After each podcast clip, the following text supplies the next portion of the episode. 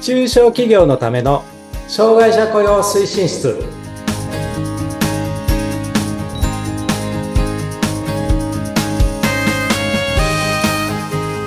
皆さんこんにちは障害者雇用推進室長の木下文彦ですそして、えーインタビュアーの村山彩乃です。本日もどうもよろしくお願いいたします。よろしくお願いします、はいなんと、木下さん、今回23回目ですね。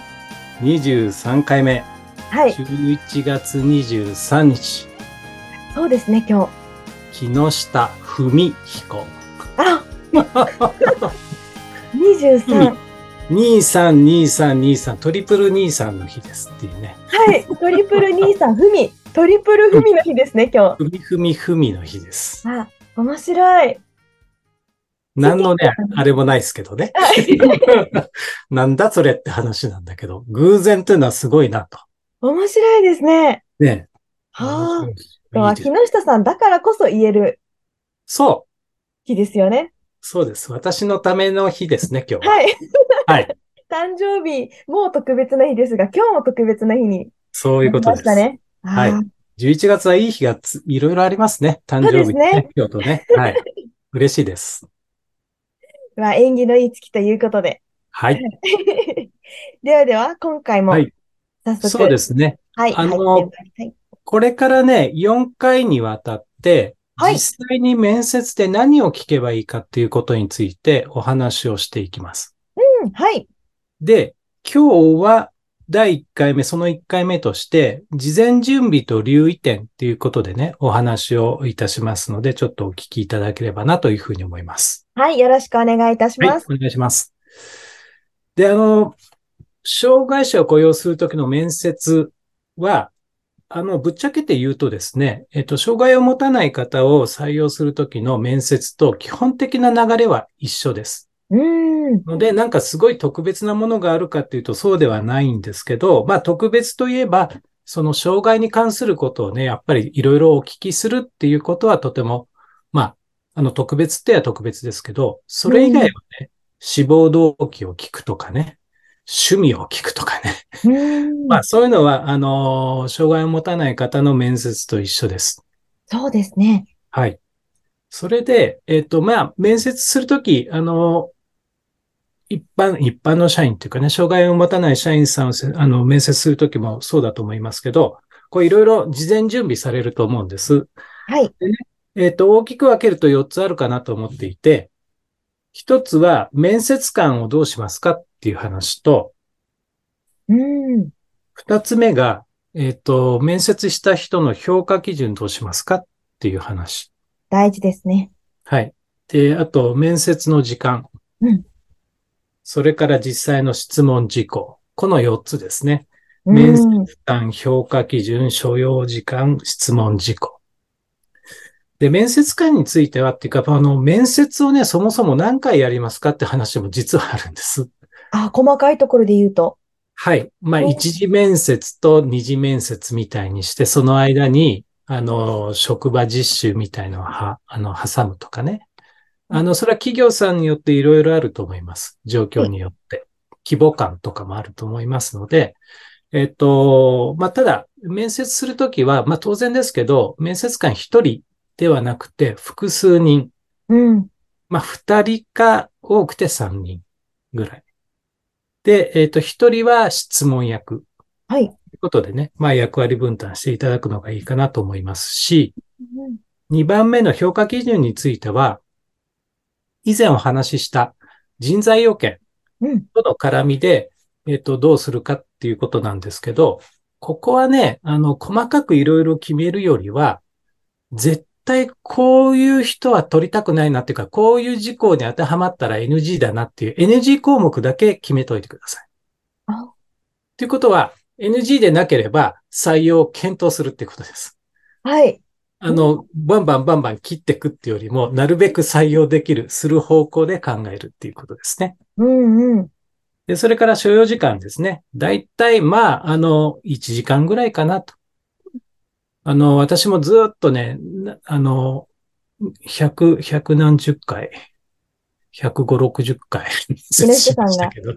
されてきた面接の回数。そう。あの、1時間コストで、まあ面接する方はもう疲れちゃうんですよ。まあ面接される方はもっと疲れると思うーん。う。なので、まあ大体1時間ぐらいです。すべてね。あの、こんにちはから始まって、あの、お疲れ様でしたまでね。で、あと、障害者を面接するときに、えっと、一つ、えっと、大きな特徴があってですね。えっと、それは、いわゆる支援員さんっていうね、しえっと、障害者を就労させるための支援機関、支援施設の、その職員さんが同席する場合があります。そうなんですね。はい。あの、ハローワークとかでそういう支援員さんがついてない方は単独で来られると思うんですけど、はい。多くの場合はいろんな、まあそういう、えっと、一般企業に就労したいっていうと、就労移行支援事業所うんにね、通所されてる方が応募されることが多くて、そうするとほとんどの場合は支援員を同行させてくださいって多分言われると思います。うーん。ので、これは OK してください。うん、うん。あのー支援員を面接に同席させるっていうのは、厚労省が作ってるその合理的配慮の中にも一つ具体例として上がっています。うん。ので、あの、いや、支援員さんって部外者でしょって思われる方もいると思うんですけど、えっと、これは同席させてください。はい。うーん。で、同席してもらうにはね、実は面接する側もメリットがあるんです。お、どのようなメリットがそれはね、えっと、往々にしてですね、はい。あの、応募者の方ってすごく緊張されてんですよ。ああ。で、あのー特に精神発達障害の方って緊張度が高くてですね、はい。普段の持ち味が出ない人多いんです。話し方もね、もうなんか、もうカクカクカクみたいな感じになっちゃうので、どろもどろというか。そうそうそう。でね、あの、そういう時に支援員さんに後でまとめてっていうかね、一番最後の方でいいんですけどうん、あの、普段どういう様子なんですかとかね、お聞きいただくと、あ、こうこうこうなんです。今日はすごく緊張して、なんか、あの、言葉が、あの、出てこないんですけど、普段はもっとにこやかに喋るんですよ、みたいなことを言ってくれるとか、あと、調子悪くなった時にうん、だいたいこういう時にこういう風な感じの調子の悪さが出ますね、みたいなことを教えていただけることがあるので、これはね、あの、採用する側、面接する側にとってもメリットがあると思いますので、うん。支援員さんは、あの、面接に同席をしていただくっていうのはとてもいいと思います。うん、うん。でね、あと、えっと、質問、実際の質問。これはね、事前に質問票っていうのをね、作っといてください。大事ですね。大事。何を質問するか。特に、えっと、複数名の障害者社員をうん、まあ、あの、採用する計画を持たれてるとか、今後も、えっと、そういう社員さんを採用するよっていうことが予定されてる企業さんは、基本的にどういうことを聞いていくっていう質問事項をね、共通のものを、あの、作っといてほしいんです。うん、うん、うん。で、質問票にはね、えっと、これもね、4つですね。経歴に関する質問。はい。で、2つ目が、障害に関する質問。うん。 3つ目が、その他の質問。うん。で、4つ目が、さっき言った支支援員さんへの質問ということです。この大きく分けて4つ大がき。く分けて、そう。経歴、障害、その他、支援員さんへの質問。この4つです。はい。で、経歴はね、あまあ、学歴とか職歴を聞くんですけど、えっとね、学歴聞くときは、あの、留年してる人も意外に多いんですよ。 あ、多いんですね。多い。多いんで、まあ、それは何年入学、何年卒業だと、あ、1年留留年してるなってわかるんだけど、それが何年生の時でしたかとか、どういう状況でしたかって聞いていただきたいのと、うん。あと、職歴については、何年入社の何年じ、ん退職っていうふうに書いてあるんですけど、えっとね、特に精神発達の場合は、心身の不調で会社来れなくなって、いわゆる休職期間、えー職を休む期間がある人がほとんどです。うん。で、会社はお、あの、多くはですね、就業規則の中に、休職期間が何ヶ月以上になったら、もう退職としますっていうふうに決まってるところがあるんですよ。はい。で、えっ、と、その期間に該当したんで退職しましたっていう方が多いので、うん何年入社の何年退職の時に休職期間ってあったんですかとか、何ヶ月あったんですかっていうことはやっぱりちょっと聞いといてください。うんうん。それから、障害に関する質問については、診断名とか等級ですね。えー診断名というのは、えっ、と、ASD、まあ、自自閉症スペクトラムですとか、知的障害ですとかね。実際に持っているこの障害のそうです、そうです種。類ですね。はい。はい。それとあと、手帳の取得日。うんうん。それから、障害の特性とか合理的配慮ですけど、これはまた、あの、回を改めて、またこれ、あの、詳しくご説明します。はい。で、その他の質問はう、通勤経路と混雑具合。はい。これはどういうこれね、あの、障害を持たれてる方は結構ね、通勤ってストレス要因なんですよ。あそうですよね身体の方だと、こう、階段があったりとか、するとやっぱりストレスになるじゃないですか。うん。で、発達障害、精神障害の方は人混みが不得意な方もいらっしゃるうんで、ん。人によってはね、面接する前に何回か、えっ、と、自宅からのその通勤経路を試していらっしゃる方もいるんですけど、はい。まあ、どう、どういう経路で来ますかとか、大丈夫そうですかとかいうことを聞いてほしいのと、うん。あと、休日とか平日の過ごし方とか趣味ね、これを聞いてほしいんです。はい。ということです。で、これを質問票作って、まあ実際にあの面接するんですけど、面接のね、際の留意点としては、まあこれもあの障害のない方の面接と一緒なんですけど、はい。面接に来た方の今までのストーリーがね、わかるように質問していただきたいな。まあ、基本的には時系列で質問するっていうことですね。で、あとね、えっ、と、障害特性に関することについてはうん。疑問点が残らないように、これは聞いていただきたいんです。もうしっかり聞いていただきたいと。そうです。ここをちゃんと聞かないと、後でそういう、そんなはずじゃなかったんだけどとか、あそれが分かってたらもしかしたら採用しないかったかな、みたいなね、話とか、逆に、ああ、そういうことであれば採用できるよねっていうことがあるので、う疑ん。問点残らないようにしてほしいなと。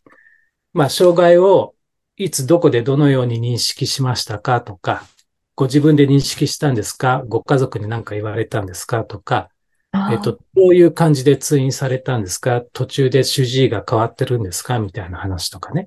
はい。あと、障害の自己理解。自分のね、障害の程度。